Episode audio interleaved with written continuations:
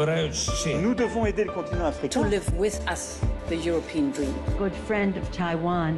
Europe 1, bonjour. Votre revue de presse internationale. Nous sommes d'abord en Italie ce matin. Bonjour Antonino Gallofaro. Bonjour. À la une de la presse italienne, un défi à la Indiana Jones qui pourrait bien rapporter gros. Le Vesuvius Challenge, déchiffrer des parchemins carbonisés par l'éruption du Vésuve il y a près de deux millénaires et gagner 250 000 dollars. Condition, précise le journal local Il Mattino, il faut utiliser l'intelligence artificielle pour encourager les experts de cette technologie à lire des centaines de documents.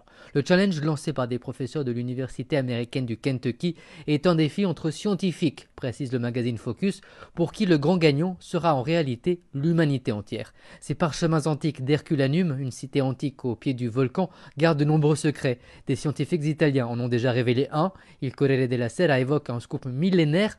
Platon avait été réduit en esclavage par un tyran de Syracuse avant d'être racheté et libéré par un ancien élève. Direction maintenant le Brésil avec vous, euh, Jean-Claude Gérez. De quoi parle la presse brésilienne ce mardi? Du premier versement de la nouvelle bourse famille qui va permettre à plus de 20 millions de familles de recevoir une allocation minimale de 110 euros par mois.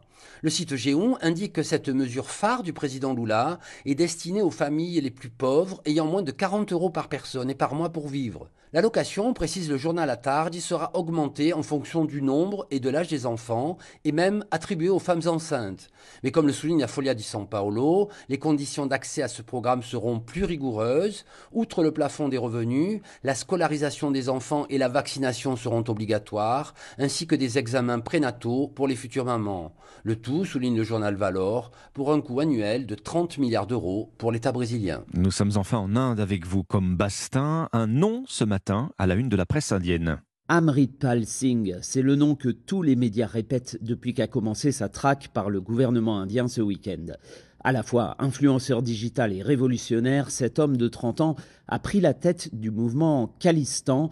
Il réclame un État séparé pour les membres de la religion sikh, concentré dans l'État du Punjab en Inde, explique The Indian Express. Déjà dans le radar des services de sécurité, il est devenu ennemi public depuis qu'il a attaqué une station de police dans la ville d'Amritsar, raconte NDTV. Il est suspecté d'avoir amassé des armes pour monter une armée et de liens avec le Pakistan. Le mouvement indépendantiste du Khalistan bénéficie de la sympathie de certains fidèles sikhs à travers le Commonwealth.